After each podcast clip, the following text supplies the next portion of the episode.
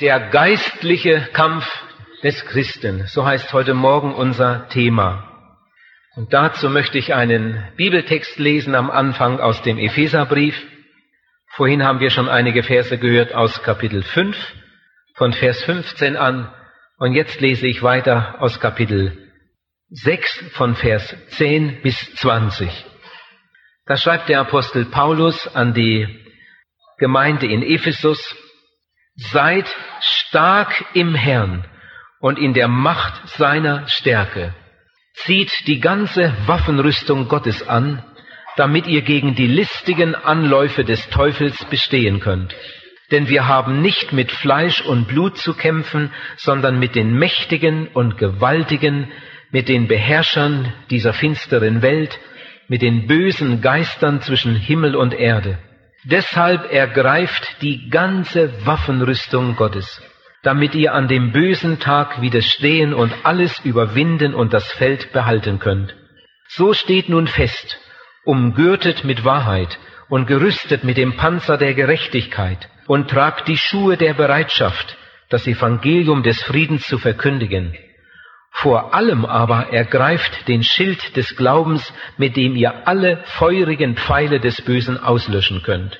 Und nehmt den Helm des Heils und das Schwert des Geistes, das ist das Wort Gottes, und betet alle Zeit mit Bitten und Flehen im Geist und wacht dabei mit aller Ausdauer. Bittet auch für alle Heiligen und auch für mich, damit mir das rechte Wort gegeben wird, wenn ich rede und ich freimütig das Geheimnis des Evangeliums verkündigen kann, als dessen Bote ich in Ketten liege. Bittet, dass ich mit Freimut davon rede, wie ich es muss. Ich denke, heute Morgen sind wir etwas mehr unter uns. Wir haben ja eine Evangelisation, zu der wir tüchtig einladen und uns jedes Mal neu über die Gäste freuen. Wir hatten in diesen Abenden doch viele neue Gesichter, immer wieder andere Gäste. Aber am Sonntagmorgen ist meist die Gemeinde so mehr unter sich. Wir haben auch noch manche Freunde von auswärts, aus umliegenden Gemeinden. So sind wir als Gemeinde heute Morgen hier zusammen.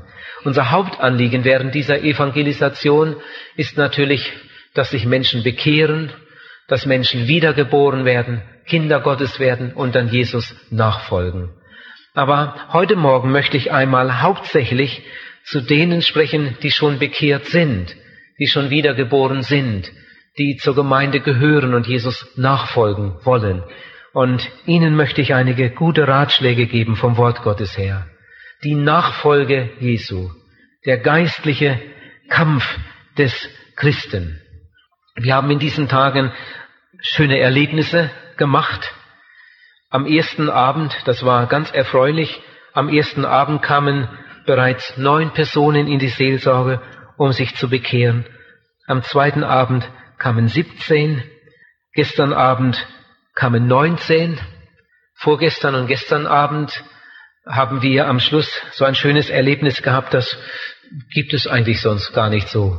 Das gibt's nur in Fulda. Als wir mit der Seelsorge fertig waren, gestern Abend zum Beispiel, sagte mir ein Bruder, ihr müsst jetzt alle zusammen rausgehen. Und dann ging ich zuerst aus dem Seelsorgerraum raus und die sich bekehrt haben, die kamen dann auch gleich. Und dann standen wir da so im Halbkreis und gegenüber, unten im Saal, stand dann die Jugendgruppe und noch viele andere. Ich glaube, da waren wohl so hundert Leute und sangen ein wunderbares Lied. Sie sangen ein Loblied. Und die Neubekehrten standen da und waren gerührt und waren bewegt. Und mir ging das auch tief zu Herzen. Gott hat uns so geholfen. An den drei Abenden haben sich Menschen für Jesus entschieden. Und wir hoffen, dass das jetzt in den kommenden Versammlungen auch so ähnlich sein wird.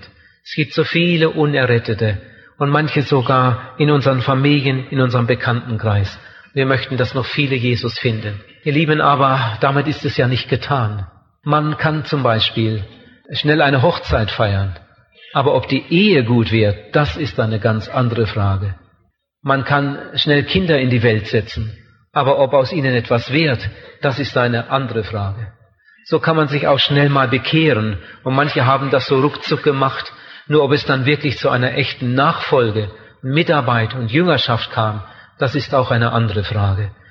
Nicht der Anfang, sagt ein Dichter, nicht der Anfang, nur das Ende krönt des Christen Pilgerlauf. Jesus will nicht nur, dass wir uns für ihn entscheiden, für eine Stunde, für einen Tag, sondern Jesus will, dass wir uns für ihn entscheiden, für ein ganz neues Leben, für ein total neues Leben. So wie Menschen, die heiraten, nicht nur für die Hochzeit heiraten oder für die Flitterwochen, sondern sie heiraten, um jetzt gemeinsam durchs Leben zu gehen. So bekehren wir uns, nicht nur für einen Tag oder für eine Woche, sondern wir bekehren uns, um jetzt ein ganzes Leben lang Jesus nachzufolgen, ihm treu zu sein, um dann einmal zum Ziel des Heils zu kommen. Der Apostel Paulus war ein großer Missionar. Er hat in vielen Städten gewirkt, in der heutigen Türkei hauptsächlich und äh, später ging er dann weiter nach Rom. Zwischendurch war er in Griechenland. Am längsten hat er in Ephesus gewirkt, in der Stadt Ephesus. Heute ist da nur noch ein riesiges Trümmerfeld an der Westküste von der Türkei. Man kann die Ruinen besichtigen, eindrucksvolle Ruinen, die zeugen von einer großen Vergangenheit jener Stadt. Ephesus war die Hauptstadt der römischen Provinz Asia. Es war eine weinreiche Gegend, eine riesige Handelsstadt. In Ephesus lebten damals ungefähr 800.000 Menschen. Es war eine riesige Stadt. Und in Ephesus stand der Tempel der Diana oder Artemis, wie dieses vom Himmel gefallene, angeblich vom Himmel gefallene Bild hieß. Und viele, viele Menschen strömten auch nach Ephesus, um da diesen Götzendienst mitzumachen. Der Apostel Paulus hat auf der dritten Missionsreise Ephesus besucht. Und dann ist er gleich drei Jahre ununterbrochen dageblieben und hat da evangelisiert, missioniert, gelehrt und Gemeinde ist entstanden und viele Außenstationen um Ephesus herum. Es haben sich viele Menschen bekehrt. Menschen wurden wiedergeboren. Der Apostel Paulus hat da große Kämpfe gehabt. Wer die Bibel etwas kennt, weiß das. Aber er hat auch große Siege erlebt. Man kann das in Apostelgeschichte 18 und 19 nachlesen. Wo der Apostel Paulus auch hinkam, hat er über Jesus geredet.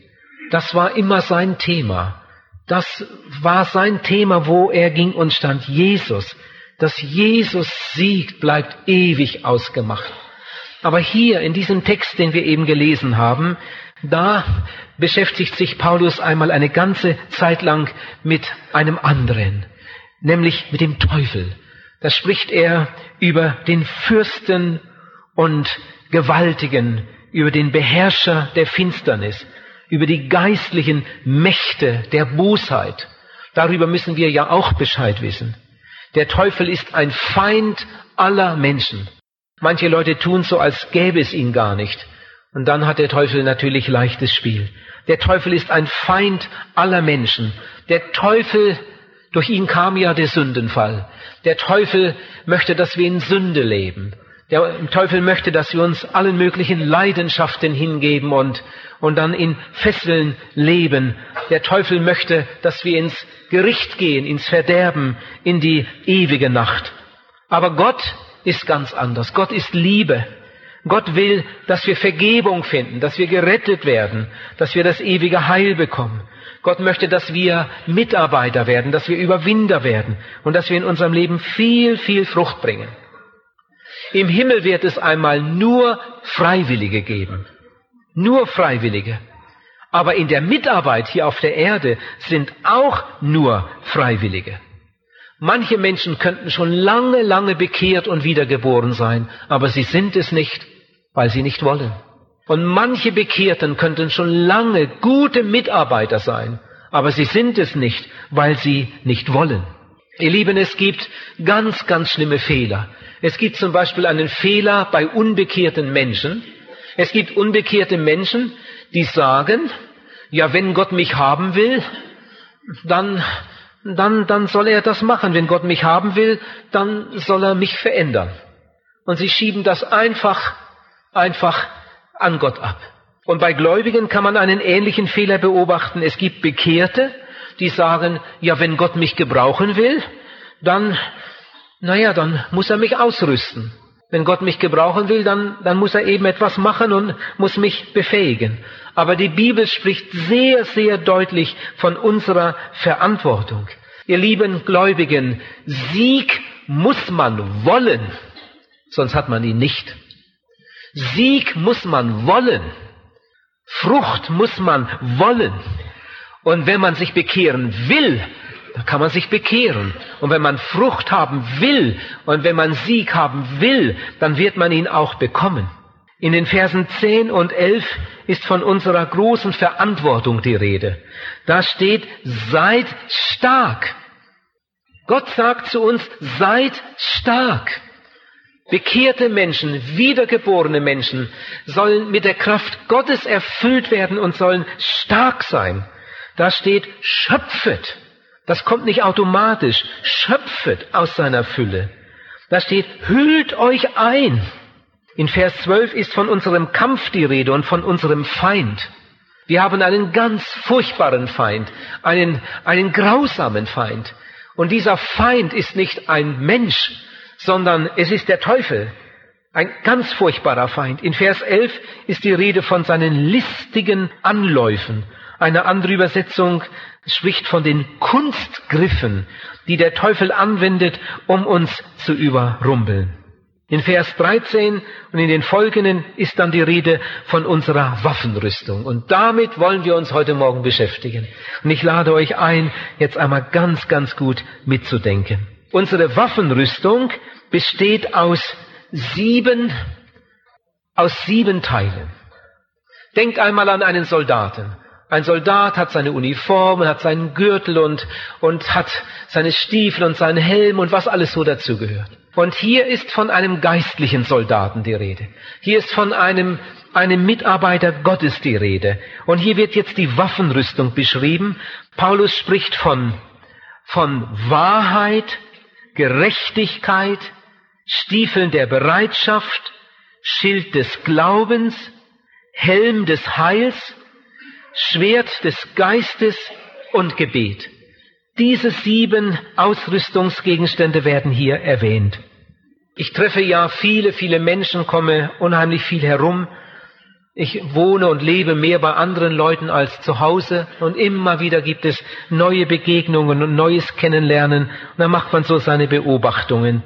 Es gibt Christen und zum Glück treffe ich auch oft solche. Es gibt Christen, die leben siegreich. Es gibt Christen, die haben Gebetserhörungen. Es gibt Christen, die bringen viel Frucht. Wunderbar. Und dann gibt es Christen, die tun kaum etwas für Jesus. Die kommen so mit Mühe und Not über die Runden. Mit Mühe und Not kommen sie durch. Und dann gibt es noch eine dritte Gruppe von Christen, die sehe ich auch oft. Die bleiben sogar am Weg liegen. Die haben sogar mit Sünde mit vielen Sünden zu tun. Sie sind eigentlich eine Schande für Jesus. Sie haben sich mal bekehrt, Sie haben sich wirklich mal für Jesus Christus bekehrt, aber irgendwie ist es dann nicht richtig weitergegangen und heute vegetieren sie so dahin. Christsein ist ja kein Spaziergang. Weil wir so einen furchtbaren Feind haben, ist das manchmal gar nicht so einfach. Christsein ist kein Spaziergang, sondern Christsein ist ein Kampf.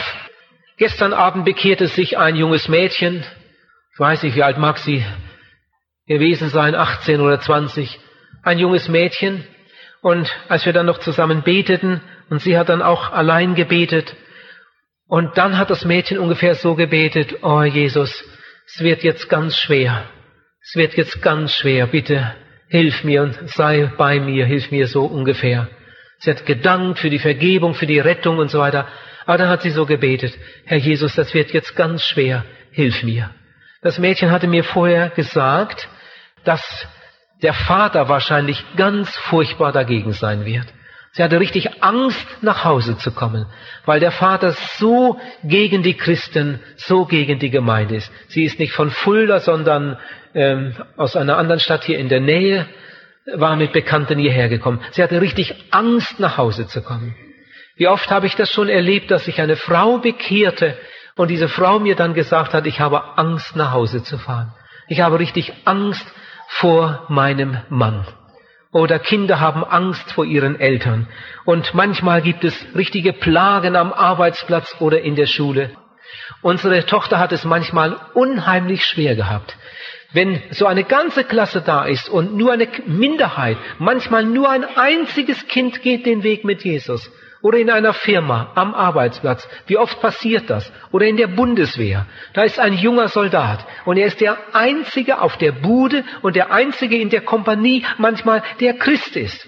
Und die anderen sind nicht nur auf dem breiten Weg, sondern sie leben auch entsprechend. Da wird herumgesoffen und was weiß ich, was getan. Und einer ist dazwischen, der sagt, nein, ich gehöre Jesus. Ich will Jesus die Treue halten. Das kann manchmal ganz schön schwer werden. Warum ist das nur so? Warum haben wir Christen oft so große Kämpfe? Und warum haben wir manchmal so schlimme Anfechtungen? Ihr lieben Geschwister, hört, was ich jetzt sage. Das ist eigentlich ein gutes Zeichen. Wenn wir Kämpfe haben, wenn wir Anfechtungen haben in der Nachfolge Jesu, dann ist das eigentlich ein gutes Zeichen. Und im Jakobusbrief steht sogar, dass wir unsere Ehre darin sehen sollen. Dass das für uns eine Ehre ist, wenn wir solche Kämpfe erleben. Das ist ein Zeichen dafür, dass unser Wandel im Widerspruch steht zum Satan. Unser Wandel steht im Widerspruch zum Teufel und darum macht er uns so einen, einen Widerstand. Er möchte uns gern kampfunfähig machen. Und darum ist es so wichtig für Jünger Jesu, dass sie sich ausrüsten lassen. In Vers 10 steht, seid stark. Seid stark.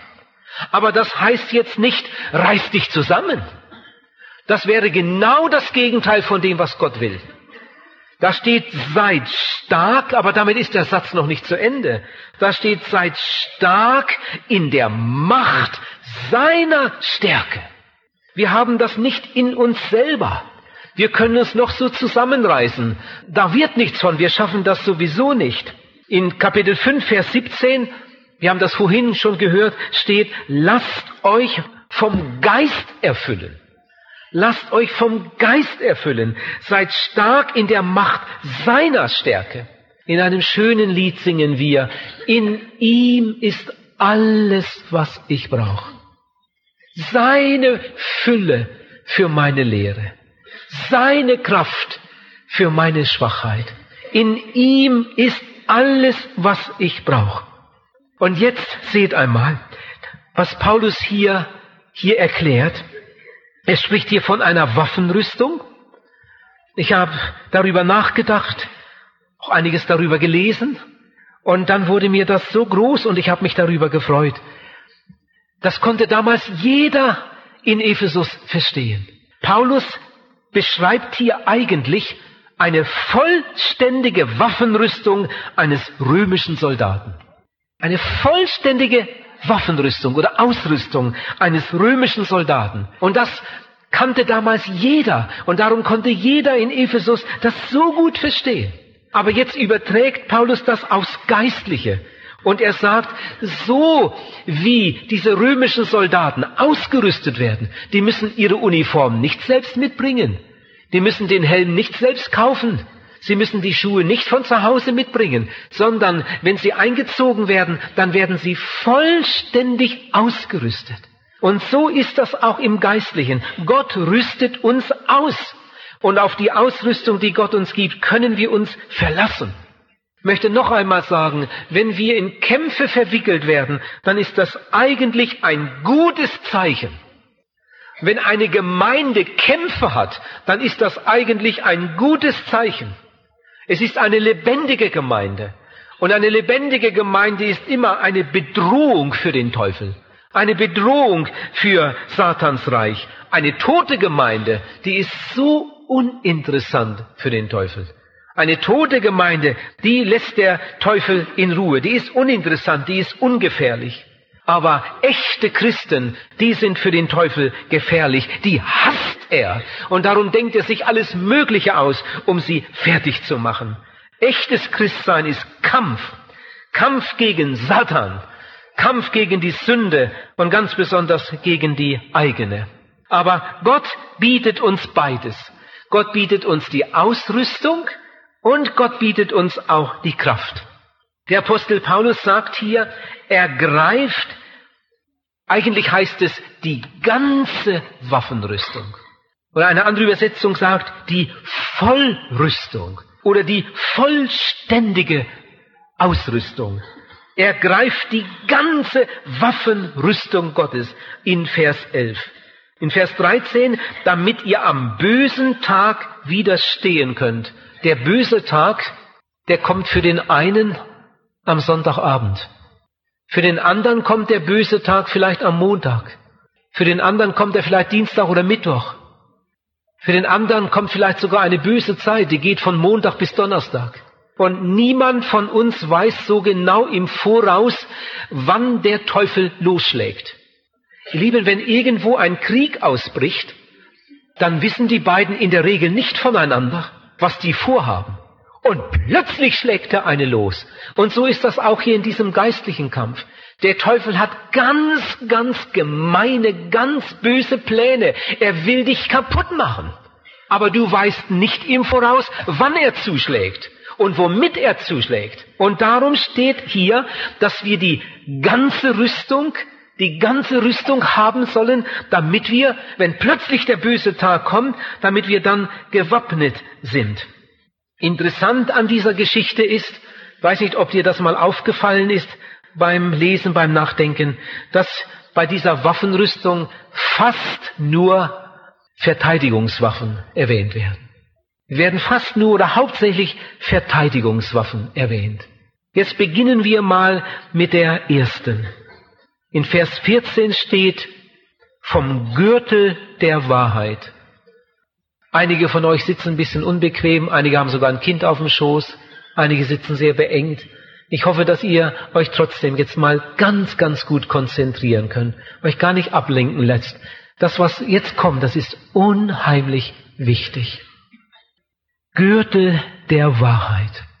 Ihr Lieben, der Gürtel hält alles zusammen. Und was bei einem Soldaten da alles dranhängt am Gürtel, nicht nur Essen und Trinken, sondern Munition und Landkarte und was weiß ich was alles. Der Gürtel hält alles zusammen. Der Gürtel ist unheimlich wichtig. Und der Apostel will, wenn er das jetzt aufs Geistliche überträgt, dann will er damit sagen, dass wir gut ausgerüstet sein müssen. Der Gürtel, der geht rundherum. Hier geht es um Wahrheit. Und Paulus will damit sagen, dass wir durch und durch wahr sein müssen in jeder Beziehung wahr, bis in die Gedanken, bis in die Hintergedanken. Und nicht nur am Sonntag, sondern auch am Montag und am Dienstag und am Mittwoch und am Donnerstag und am Freitag und am Samstag. Und die nächste Woche wieder. Wahr, durch und durch, rundherum wahr. Die Wahrheit ist eine Grundvoraussetzung für eine echte Bekehrung. Bekehren kann man sich nur richtig, wenn man einmal ganz ehrlich wird und einmal zugibt, ich bin ein verlorener Sünder, ich bin nicht besser als andere Leute, das stimmt. Und dann kommt man zu Jesus und bekennt seine Schuld und bittet ihn um Vergebung. Ihr Lieben, aber auch Nachfolge ist ohne Wahrheit nicht möglich. Wahrheit ist eine Grundvoraussetzung für eine rechte Nachfolge. Sonst sind wir gebunden und können nichts ausrichten. Jesus sagt, die Wahrheit macht frei. Jesus selbst war wahr, durch und durch wahr. Und er möchte, dass wir auch so leben. Ich möchte dich gerade einmal fragen, lieber Bruder, liebe Schwester, bist du wahr? Bist du wahr? Wenn du zum Beispiel einen Fragebogen ausfüllen musst für die Behörde, fürs Sozialamt oder oder für die Rentenkasse oder irgendetwas. Sag, das, was du da ankreuzt, stimmt das wirklich? Das, was du da ausfüllst, was du da reinschreibst in den Fragebogen, ist das wirklich wahr? Oh, ich bin sicher, dass manche Ehen, manche Familien nur darum so dahin krebsen und Gott die Gebete nicht erhören kann, weil diese Menschen einfach nicht ehrlich leben vor Gott. Wie soll denn Gott deine Gebete erhören, wenn du vorher und hinterher unwahr bist? Wie soll denn Gott deine Hände segnen, wenn du deine Hände ständig gebrauchst für Dinge, die nicht aufrichtig sind? Wahrheit. Das ist eine Grundvoraussetzung für ein siegreiches Leben in der Jüngerschaft. Wir kommen zum zweiten. Da ist vom Panzer der Gerechtigkeit die Rede. Eigentlich muss es heißen Brustpanzer. Das war ja so ein Stahlkorsett, ein Brustpanzer und der Panzer, der schützt vor allem das Herz des Kriegers. Da konnten Speere kommen, da konnten Pfeile kommen, aber dieser Panzer, der war stahlhart. Da ging nichts durch. Der schützt das Herz. Und wenn Paulus das jetzt aufs Geistliche überträgt, Panzer der Gerechtigkeit, dann meint der Apostel Paulus damit die Gerechtigkeit, die Gott uns schenkt. Die Gott uns schenkt. Nicht Selbstgerechtigkeit, sondern Glaubensgerechtigkeit ohne Verdienst, ohne Leistung, schenkt Gott uns einfach seine Gerechtigkeit. Und dieser Panzer der Gerechtigkeit hat mehrere Seiten. Da ist erst einmal die volle Annahme des Heils, die volle Annahme der Erlösung. Ich habe mich bekehrt, ich wurde rein gewaschen, Gott hat mir alle meine Sünden vergeben, ich bin ganz rein. Gott hat mir alles weggenommen und hat mich erlöst von meiner Schuld. Ich bin rein. Ich habe keine Zweifel mehr. Er hat mich gerecht gemacht. Und da ist noch eine andere Seite, das geordnete Leben. Nachdem Jesus mir alle meine Sünden vergeben hat, bin ich daran gegangen, mein Leben zu ordnen. Ich hatte zu Hause Werkzeug, das gehörte mir gar nicht. Das hatte ich aus der Firma mitgenommen. Das habe ich wieder zurückgebracht. Ich habe an einige Stellen einen Brief geschrieben und habe mich da entschuldigt für Dinge, die nicht in Ordnung waren. Ich habe mein Leben geordnet, habe mich bei meinen Eltern entschuldigt. Das gehört dazu. Der Panzer der Gerechtigkeit bedeutet, Jesus hat mir alle meine Sünden vergeben. Und da, wo ich aufgefordert wurde, etwas zu ordnen, da habe ich das geordnet. Und eigentlich hat dieser Panzer noch eine dritte Seite. In der Bibel ist einmal die Rede von der besseren Gerechtigkeit. Von der besseren Gerechtigkeit. Jesus sagt einmal zu seinen Jüngern, wenn eure Gerechtigkeit nicht besser ist als die der Pharisäer und Schriftgelehrten, werdet ihr überhaupt nicht ins Reich Gottes hineinkommen. Ihr Lieben, mit dieser besseren Gerechtigkeit ist das saubere Leben gemeint. Meine ganze Vergangenheit, die ist geordnet. Jesus hat mir alles vergeben. Er hat mir alles vergeben. Und jetzt gehe ich meinen Weg mit Jesus. Und jetzt lebe ich mit Jesus. Jetzt lasse ich mich von ihm führen. Ich lebe nicht so die Welt, wie die Welt. Ich war vor einiger Zeit im Kaufhaus, habe da einiges geholt, was meine Frau mir alles aufgeschrieben hat. Also ich mache das überhaupt nicht gern. Das ist für mich eine furchtbare Sache. Da von einem Regal zum anderen mit dem Zettel und dann muss ich wieder zurück, weil ich oft nicht weiß, wo es liegt und so weiter. Gut, aber ich hatte mal wieder eingekauft. Das kommt selten vor, aber ich hatte es gemacht. Und dann hatte ich noch einen Schlüsselanhänger da entdeckt, so einen ganz einfachen, wo man draufschreiben kann, Büro oder was. Dann hatte ich so einen Schlüsselanhänger in den Korb gelegt. Und dann ging ich da äh, an so einer Ablage und wollte meine Sachen vom Korb rausnehmen. Ja, machte ich dann auch. Und dann sah ich den Schlüsselanhänger, der lag da unten im Korb. Den hatte ich gar nicht aufs Band gelegt, das kleine Ding. Hatte ich auch nicht bezahlt. Da bin ich mit dem Schlüsselanhänger wieder zurück zu der Kassiererin und gesagt, das äh, ist eben so durchgegangen. Ich habe den gar nicht aufs Band gelegt, ich habe ihn nicht gesehen, entschuldigen Sie, den muss ich noch bezahlen. Da guckt die mich ganz groß an und sagen, da sind Sie ein ehrlicher Mensch. Das hätten andere nicht gemacht, ich auch nicht. Das sagt die Kassiererin. Da sind Sie ein ehrlicher Mensch. Ihr Lieben, wenn man so einem Menschen öfter begegnet und ihm dann mal einen Traktat in die Hand drückt, dann hat das seine Wirkung. Wir können das nicht so machen wie die anderen. Wir können nicht so leben, wie die Welt lebt. Da bin ich an einer Tankstelle, so eine Aral-Tankstelle, nun, das könnte genauso gut eine andere gewesen sein. Mein Auto war so dreckig, so dreckig, es war wirklich ganz schlimm. Wenn man an den Kofferraum ging, da muss man sich vorsehen. Und dann sehe ich da gerade die, die Autowaschanlage. Au, habe ich gedacht, das, das passt gerade noch rein. Jetzt fahre ich noch durch die Waschanlage, damit der Dreck runterkommt. Und äh, dann habe ich das Auto waschen lassen, hatte die billigste Wäsche genommen. Und dann ging ich rein zur Kasse, musste bezahlen. Ich hatte getankt und dann die Wagenwäsche. Und dann habe ich gesagt, können Sie mir eine Quittung dafür geben, eine richtige Quittung, die man auch fürs Finanzamt gebrauchen kann. Ja, ja, sicher. Und dann fragt sie, welche Wäsche soll ich aufschreiben? Dann sage ich, ja, die hatte ich da. Die erste. Ja, ja, ich weiß ja, aber was soll ich denn aufschreiben? Sag ich, ja, hab ich, da habe ich mich ein bisschen dumm gestellt. Habe ich nochmal geguckt, sag ich, ja, die erste hatte ich da, was kosten die? Ja, ja, die hatte ich. Ja, ja, ich weiß es doch, aber was soll ich denn aufschreiben, wenn Sie die Quittung brauchen? Dann habe ich nochmal gesagt, ja, ich hatte die da, die da, die da für so und so viel. Ja, ja, ich kann doch was anderes draufschreiben. Da habe ich gefragt, ja, liebe Frau, wollen Sie mich zum Lügner machen? Wollen Sie mich zum Betrüger machen? Ich bin Pastor. Oh, da hättet ihr die Frau sehen sollen. Entschuldigen Sie, Herr Pastor, entschuldigen Sie, entschuldigen Sie. Die hat sich geschämt und hat sich nochmal und nochmal entschuldigt. Hat sie gesagt, ja, aber das ist heute so. Viele Leute wünschen das. Viele Leute wünschen das. Nehmen eine Wagenwäsche für vier Mark und lassen sich eine aufschreiben für zwölf Mark. Und das lassen sie sich dann von der Firma wiedergeben oder wie das dann manchmal so geht.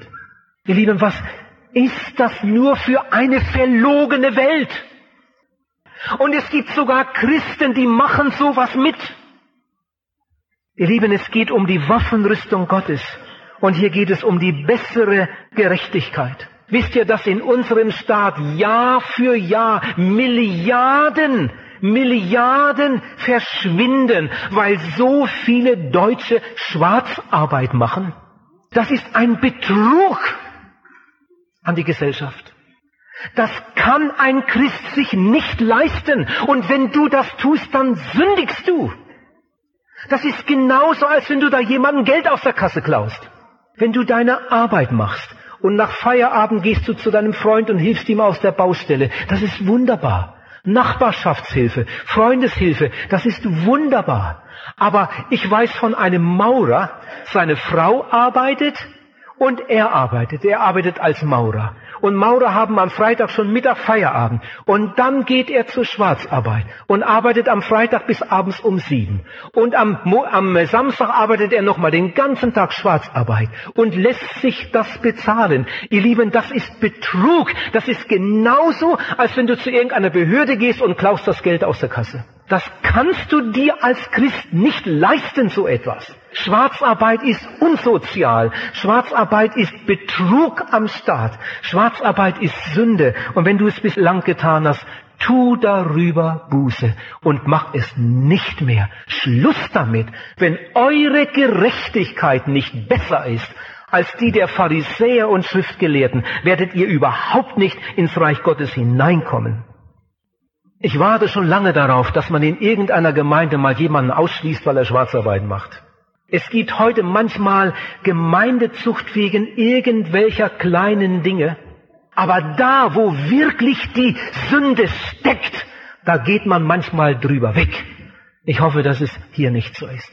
Wenn eure Gerechtigkeit nicht besser ist als die der Pharisäer und Schriftgelehrten, werdet ihr nicht ins Reich Gottes hineinkommen. So, jetzt will ich ein bisschen schneller voran machen.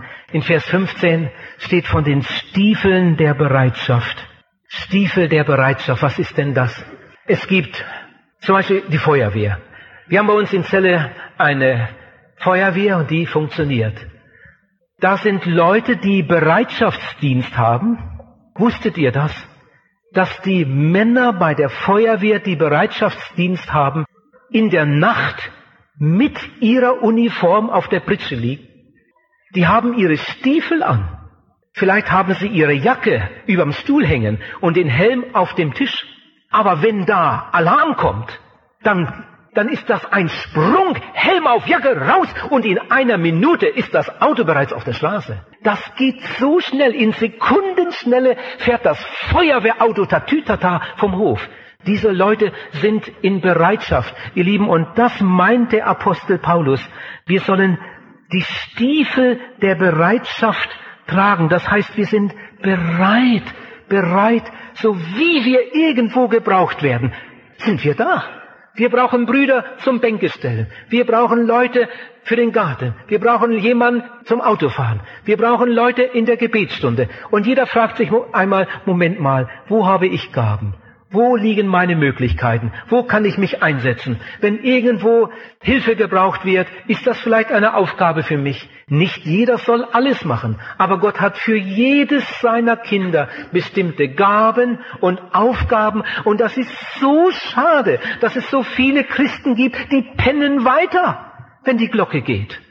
Da wird gerufen zum Dienst, aber sie sind nicht da. Paulus sagt, dass wir diese Bereitstiefel der Bereitschaft tragen sollen.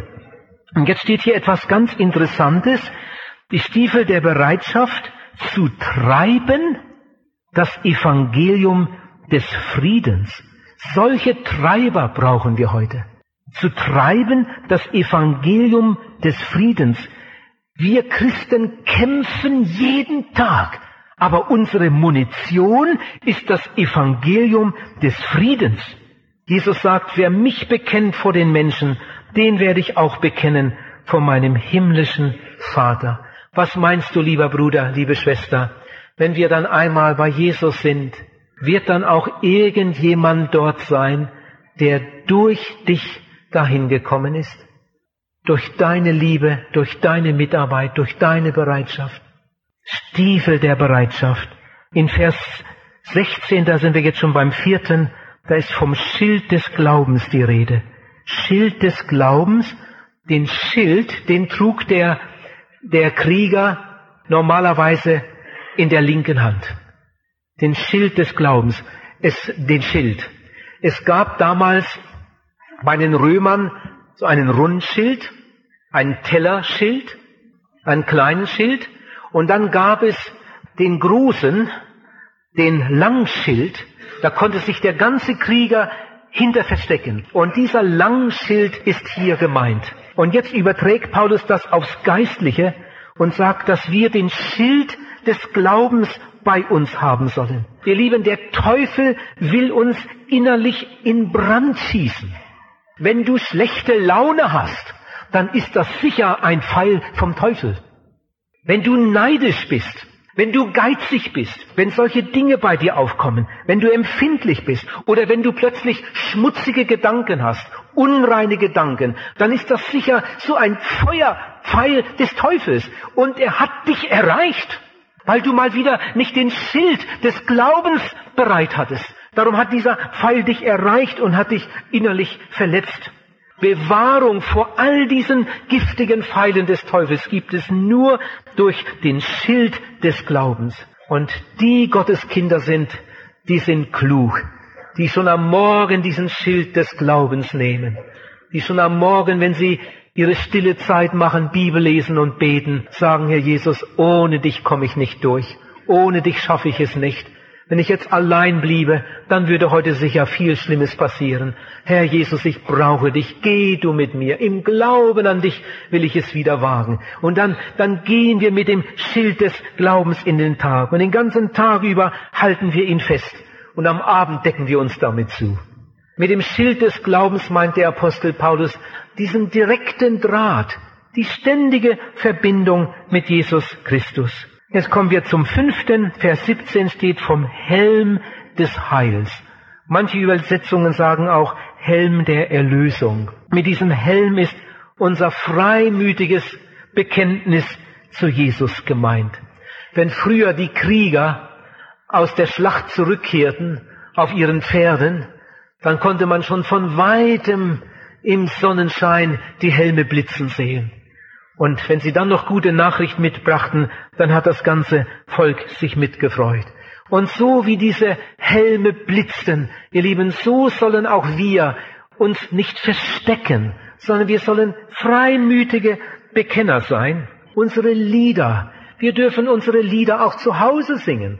Und wenn der Nachbar das mal hört, dann ist das in Ordnung. Wir dürfen unsere Tonbänder auflegen und wir dürfen christliche Musik haben äh, im Auto und andere dürfen das hören. Wir schämen uns nicht. Wir dürfen mit unserem Gesangbuch auf der Straße lang gehen zum Gottesdienst. Wir schämen uns nicht. Die anderen dürfen das sehen, dass wir Kinder Gottes sind. Da ist irgendwo ein junger Mann, er hat sich bekehrt. Ein Vierteljahr später muss er zur Bundeswehr. Seine Eltern sind auch bekehrt. Und seine Mutter sagt ihm noch, Junge, vergiss die Bibel nicht. Vergiss die Bibel nicht. Nein, nein. Die Bibel liegt immer noch da. Schließlich will er los und seine Mutter sagt, hast ja deine Bibel gar nicht eingesteckt. Da sagt der Junge, ich habe das Neue Testament im Koffer. Ach so. Naja, Gott. Jetzt zieht er los. Das Neue Testament hat er im Koffer. Das ist ja auch so klein, das kann man besser verstecken. Das sehen dann die Kameraden nicht so schnell. Aber jetzt ist der Junge schon 14 Tage bei der Bundeswehr, aber das Neue Testament ist immer noch unter der Wäsche im Koffer. Das hat er noch nicht rausgenommen. Weißt du warum? Weil er sich schämt. Er schämt sich einfach vor den Kameraden in der Bibel zu lesen. Er hat Angst, dass die ihn auslachen, dass die ihn verspotten und darum versteckt er die Bibel. Das ist etwas ganz, ganz Schlimmes. Ihr Lieben, der Helm des Heils bedeutet, wir bekennen uns zu Jesus. Wir bekennen uns zu Jesus. Jesus genügt. Der Helm schützt ja den Kopf. Hört mal, ihr junge Leute. Einige von euch sind in der Ausbildung. Einige sind vielleicht im Studium. Und was da alles so auf uns hereinströmt. Oh, was da alles unseren Kopf belastet. Und dann wird die Bibel wieder in Frage gestellt. Du brauchst unbedingt den Helm des Heils. Der Helm des Heils, der schützt dein Denken. Der bewahrt dein Denken. Denke immer wieder daran, Jesus genügt. Jesus genügt. Ich brauche neben Jesus nichts mehr. In Jesus ist alles, was ich brauche. Nicht Psychologie und nicht Philosophie und nicht Religion. Jesus genügt. Geh mit dem Helm des Heils durch den Tag. Und jetzt zum sechsten. In Vers 17b steht vom Schwert des Geistes. Das ist natürlich etwas ganz, ganz Wichtiges. Hier ist von einer, von einer Waffe die Rede. Die braucht man sowohl für die Verteidigung wie auch zum Angriff. Das war die wichtigste Waffe bei dem Herrn Jesus. Als der Teufel ihn grausam versucht hat in der Wüste, da hat Jesus diese Waffe gebraucht und hat zum Teufel gesagt, es steht geschrieben. Und dann kam der Teufel wieder von der anderen Seite angeschlichen mit einer ganz brutalen Versuchung. Und Jesus hat gesagt, und es steht abermals geschrieben. Ihr Lieben, Jesus konnte mit dem Schwert umgehen. Jesus war geübt. Jesus hat das Schwert auch als Angriffswaffe gebraucht. Er hat schließlich zu dem Teufel gesagt, hebe dich weg von mir. Hört mal, ihr lieben Geschwister, man kann mit einer Waffe nur umgehen, wenn man sie kennt. Wenn man sie nicht kennt, was nützt die beste Waffe, wenn du nicht weißt, wo der Knopf ist? Was nützt die beste Waffe, wenn du nicht damit umgehen kannst? Ich möchte dich einmal fragen, sag einmal, kannst du mit dem Wort Gottes umgehen? Kennst du das Wort Gottes? Kennst du dich in der Bibel aus? Da in der Gemeinde, wo ich zu Hause bin, machen wir es immer so. Wenn sich jemand bekehrt, es bekehren sich ja auch im Laufe der, des Jahres so zwischendurch immer wieder Einzelne. Manchmal am Sonntagmorgen nach dem Gottesdienst bekehrt sich jemand oder nach der Bibelstunde oder in der Jugendstunde. Wenn sich einer bekehrt, dann bieten sie diesem Neubekehrten immer sofort einen Bibelgrundkurs an. Irgendjemand aus der Gemeinde ist bereit, sich zwölfmal mit diesem Neubekehrten zu treffen. Und dann arbeiten sie an zwölf Abenden diese zwölf Lektionen durch aus dem Bibelgrundkurs. Und dann lernt der Neubekehrte in einem Vierteljahr die Grundwahrheiten der Bibel kennen, das ABC der Bibel. Und ich staune manchmal darüber. Da gibt es Leute, die sind erst acht Wochen bekehrt und die kennen sich schon ziemlich gut aus. Die haben alle möglichen Stellen in der Bibel angestrichen, wovon Bekehrung die Rede ist, wovon Wiedergeburt die Rede ist, wovon Treue die Rede ist. Wo etwas vom Himmel steht, haben sie einen Pfeil nach oben an den Rand gemalt. Wo etwas von der Hölle steht, haben sie einen Pfeil nach unten an den Rand der Bibel gemalt. Und wenn sie eine Bibelstelle suchen, dann sehen sie an ihren Wegweisern, die sie selbst gemacht haben, ruckzuck, wo das und wo das und das zu finden ist. Ihr Lieben, so sollte es sein. Auch als ich mich damals bekehrt hatte durch ein Buch von Werner Heugelbach, da fing ich an, in der Bibel zu lesen. In der Frühstückpause, wenn die anderen in der Kantine saßen, dann war ich manchmal im Heizungskeller und saß da unten auf einer Tonne mit meiner Bibel und habe gelesen am Abend, oft bis in die Nacht hinein. Das hat nur ein paar Monate gedauert. Da hatte ich meine ganze Bibel von vorne bis hinten durchgelesen. Ich wollte einfach wissen, was drin stand. Und ich hatte schon viel angemalt. Diese alte Bibel, die benutze ich heute nicht mehr. aber die habe ich immer noch in meiner Sammlung zur Erinnerung an damals. Sie sieht ziemlich zerfleddert aus, weil ich sie dann eine Zeit lang gebraucht habe und mehrere Male durchgelesen habe. Aber ich will wissen, was da drin steht. Ich möchte die Bibel kennen. Und wenn ich dann mal in Not bin, dann erinnere ich mich an eine Stelle im Psalm und dann schlage ich die auf und dann lese ich es wieder und dann bin ich getröstet. Oder ich suche eine Stelle im Kolosserbrief oder im Matthäusevangelium und dann hilft mir das. Ihr lieben Neubekehrten, viele sind ja hier heute Morgen. Oh, ich hoffe, dass die Bibel euer liebstes Buch wird. Und dass ihr, wenn der Teufel dann kommt, wenn der Teufel dann kommt und euch irgendwie in Versuchung bringen will, dann nehmt ihr das Schwert und dann kriegt ihr eins drüber. Ihr Lieben, wir müssen mit diesem Schwert umgehen können. Wir müssen uns mit diesem Schwert auskennen. Dann können wir den Teufel in die Flucht treiben. Und jetzt komme ich noch zu dem letzten Gebet und Flehen, Vers 18. Das ist der Schlussstein der Waffenrüstung. Gebet und Flehen. Wachet, sagt Paulus. Eine andere Übersetzung sagt, spart dazu am Schlafe. Eine andere Übersetzung sagt, statt wachet, betet anhaltend. Betet anhaltend. Und wenn du in der Nacht mal nicht schlafen kannst, ja, dann bete doch einfach eine halbe Stunde. Dann kannst du viele Namen nennen für den, für den, für das und jenes beten, für die Missionare beten. Das ist in dieser Aufzählung der Schlussstein in der Waffenrüstung. Paulus sagt, betet für alle Heiligen. Wie sollen die das nur machen? Wenn ich im Auto unterwegs bin, ich fahre ja oft stundenlang auf der Autobahn. Das kommt manchmal vor, dass ich eine ganze Stunde ununterbrochen im Auto bete. Laut, richtig laut. Ich bin allein im Auto und fahre da durchs Land und bete, bete für meine Frau, für meine Kinder, für die, für die Großkinder, dann bete ich fürs Missionswerk, für die Mitarbeiter, für die Leute im Ausland, dann bete ich für die Gemeinde und dann fallen mir alle möglichen Leute und Namen ein, dann bete ich für die Kranken und dann bete ich für die Neubekehrten in der Stadt, in der Stadt, in der Stadt, wo ich zuletzt war. Und dann bete ich wieder für die Stadt, zu der ich gerade unterwegs bin. Herr, segne heute Abend. Und so kann ich laut im Auto, ich störe ja keinen, kann ich beten. Wenn ich in der Nacht mal wach werde und nicht gleich wieder einschlafen kann, eigentlich schlafe ich gut, aber es kommt manchmal vor, meine Frau schläft so gut, dann liege ich im Bett und dann fange ich einfach an zu beten. Dann danke ich für meine Frau und freue mich, dass sie so gut schläft. Und dann bete ich wieder für die ganze Familie und irgendwann schlafe ich dann wieder ein. Ah, was ist das für eine gute Sache, wenn man, wo man geht und steht oder liegt, einfach so mit Jesus reden kann. Es gibt Leute, die meinen, man, man darf nur auf Knien oder im Stehen beten. Ja, das ist etwas Komisches. Das ist wirklich etwas Komisches. Ich war in Düren in einer Zeltevangelisation und da hatten sie in einem Gebetszelt einen Teppich ausgelegt, einen dicken, großen Teppich. Ich habe mich gewundert, als ich den Teppich sah, dachte ich, schade, dieser schöne Teppich hier im Zelt, wie sieht der aus am Ende der Evangelisation? Aber dann habe ich auch bald gemerkt, warum. Da waren einige ältere Leute, die konnten nicht so lange stehen. Wir haben immer eine Dreiviertelstunde gebetet vorweg und einige haben sich dann einfach dahin gekniet. Die meisten standen und einige knieten und wir haben gebetet jeden Abend eine Dreiviertelstunde vor der Zeltversammlung. Und dann in einer Nacht hat es furchtbar geregnet und das Gebetszelt war überschwemmt und der ganze Teppich, der, der war klitschnass. Am anderen Abend haben wir wieder gebetet und nach der Gebetsstunde kam eine ältere Schwester nach der Gebetsstunde und wollte sich bei mir entschuldigen, weil sie nicht in der Gebetsstunde war. Ja, das musste sie ja nicht machen, aber sagt sie ja, ich bin heute Abend nicht gekommen, weil das hier alles so nass war und ich kann einfach nicht so lange stehen und das ist hier alles so nass und dann, dann habe ich zu Hause gebetet, weil sie nicht knien konnte, weil alles so nass war.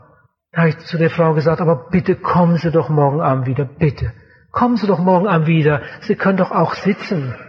Sie können doch da auf dem Stuhl sitzen. Einige stehen, einige knien. Sie können doch da auch sitzen. Nein, nein, nein. Sie haben noch nie im Sitzen gebetet. Das würde sie niemals tun. Ihr Lieben, ich verstehe so etwas nicht. Ich bete stundenlang im Auto sitzend. Meinst du, dass Gott das nicht gefällt, wenn ich im Auto bete? Und mein Auto, das ich vorher hatte, hat ein Schiebedach. Hätte ich ja aufdrehen können, hätte ich im Stehen. Aber das geht ja auch nicht gut. Ihr Lieben, ob wir sitzen oder stehen, ob wir knien oder liegen, das Herz ist entscheidend. Ich bete gern im Stehen und ich bete gern im Knien, aber ich bete auch in der Nacht im Bett, manchmal sehr lange. Und ich bete im Sitzen da und dort, besonders im Auto. Das Herz ist entscheidend. Wachet, wachet im Gebet, steht hier in der Bibel geschrieben, für alle Heiligen und dann für die verlorene Welt, für die Evangelisation. Wer nicht betet, ist ein geistliches Leichenhaus, hat einmal jemand gesagt. Wer nicht betet, ist ein Totengräber seiner Gemeinde. In einem Buch über Gebet steht, die Kraft der Gemeinde liegt weder in ihrer Organisation, noch in ihrem Fleiß, noch in ihrer wissenschaftlichen Arbeit, noch in der Redekunst ihrer Prediger, sondern in ihrer Gebetstreue. Es gibt kein höheres Amt als das der Fürbitte, keine Möglichkeit, stärkeren Einfluss zu üben. Darum sucht Satan uns gerade daran zu hindern. Ihr lieben Geschwister, heute haben wir wieder Gebet um drei. Überleg doch einmal, ob nicht da dein Platz sein könnte. Dürfen auch noch viel mehr junge Leute kommen abends in die Gebetsversammlung. Wir haben so viel Platz da unten. Überleg einmal, ob du nicht da mithelfen könntest. Jemand hat einmal gesagt, der Teufel lacht über unser Wissen. Der Teufel spottet über unsere Anstrengungen. Aber der Teufel zittert, wenn wir mit reinen Lippen beten. Das lese ich nochmal. Der Teufel lacht über unser Wissen. Der Teufel spottet über unsere Anstrengungen. Aber der Teufel zittert, wenn wir mit reinen Lippen beten. Ich komme jetzt zum Schluss. Ergreife die ganze Waffenrüstung Gottes, den Gürtel der Wahrheit. Sag, bist du wahr? Bist du wahr? den Panzer der Gerechtigkeit. Sag, ist dein Leben sauber? Hast du diese bessere Gerechtigkeit? Lebst du ein sauberes Leben? Auch dann, wenn es darum geht, den Fragebogen auszufüllen, der Umgang mit deinen Quittungen und so weiter. Stiefel der Bereitschaft. Bist du bereit mitzuarbeiten, mitzuhelfen? Schild des Glaubens. Hast du diesen langen Schild des Glaubens bei dir, damit die Pfeile des Bösen dich nicht immer treffen und dich verunreinigen? Und den Helm des Heils, der blitzt und blinkt, jeder, jeder darf sehen. Wir gehören Jesus, wir schämen uns nicht. Und den, das Schwert des Geistes, wenn der Teufel dich zu Fall bringen will, kannst du dann das Schwert des Geistes nehmen und sagen, es steht geschrieben.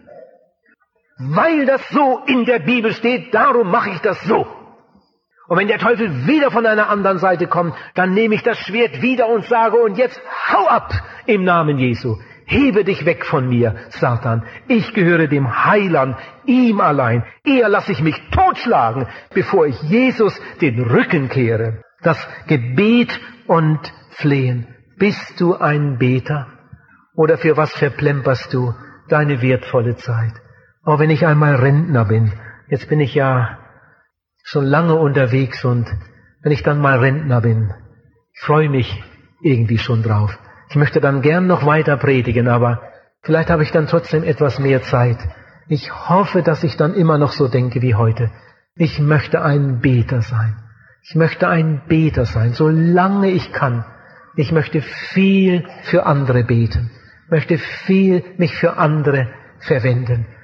Auch dann, wenn wir krank sind und nicht mehr teilhaben können an der Gemeinde, dann können wir immer noch einen ganz großen Dienst tun, indem wir beten und flehen. Denn Gott ist treu und Gott erhört Gebet. Gott segne euch. Geht nach Hause. Geht nach Hause, denkt weiter darüber nach. Über die Waffenrüstung, über die volle Waffenrüstung Gottes. Und in Zukunft, da wo bis jetzt noch Lücken waren, sorgt doch dafür, dass das alles richtig zurechtkommt. Dass der Teufel zittert, vor dieser Gemeinde, weil da Menschen sind, die sind bis an den Zähnen bewaffnet, die sind gerüstet, die haben die ganze Waffenrüstung, die haben keine Lücken, die haben die volle Rüstung Gottes. Und diese Menschen sind stark. Und Gott gebraucht sie zu seiner Ehre. Gott segne euch.